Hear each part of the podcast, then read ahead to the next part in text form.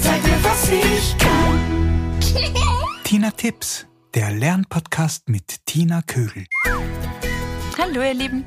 Zu Beginn möchte ich mich wieder ganz herzlich bei allen bedanken, die mir eine E-Mail geschrieben haben und die meinen Podcast weiterempfehlen. Dankeschön.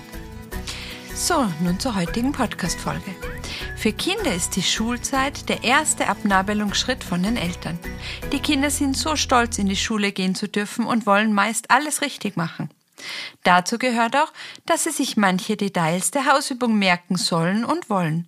Wenn zum Beispiel eine Hausübungsseite markiert wurde und die Lehrerin sagt ganz deutlich, bitte macht nur die Dinge oben im Bild, ihr müsst unten nichts hineinschreiben zum Beispiel, dann kommen aber am nächsten Tag die Kinder oft in die Schule und haben doch unten etwas ins Buch geschrieben.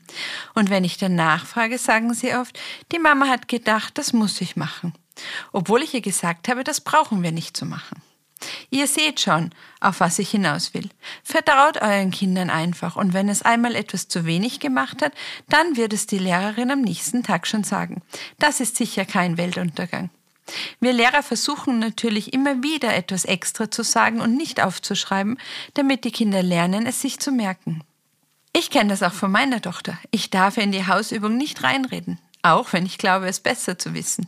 Ich darf höchstens sagen, wenn etwas falsch ist, dann bessern wir es schon aus. Oder wenn ich finde, sie könnte etwas schöner arbeiten. Aber auch da darf ich nicht zu oft etwas bemängeln. Denn selbst wenn das nicht passt, spricht die Lehrerin mit dem Kind und dann wird es die Hausübung ordentlicher machen. Und wenn das nichts nutzt, dann kann ein Elterngespräch bestimmt helfen. Wichtig ist nur, dass die Kinder die Freude an der Hausübung und an der Schule nicht verlieren. Es gibt immer wieder so viele Kämpfe bei der Hausübung und so viele Eltern, die ewig alles ausradieren. Dann muss das Kind ja frustriert sein. So, das war's schon wieder. In diesem Sinne bleibt bei der Hausübung entspannt und vertraut euren Kindern, dass sie es schon so gut wie möglich machen werden. Ihr könnt mir auch gern eure Erfahrungen zu diesem Thema schreiben. Gerne eine E-Mail an tina.tinatips.com oder ihr hinterlasst mir einen Kommentar unter dem heutigen Post auf Instagram auf Tina Tipps Podcast. Und besucht mich gern auf meiner Homepage www.tinatips.com.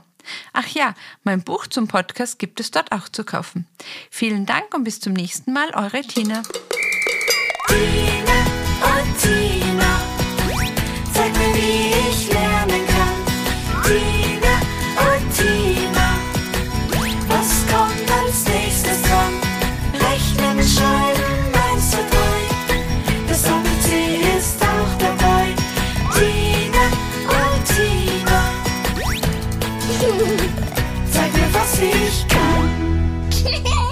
Dieser Podcast wird produziert von der Agentur Nordhang.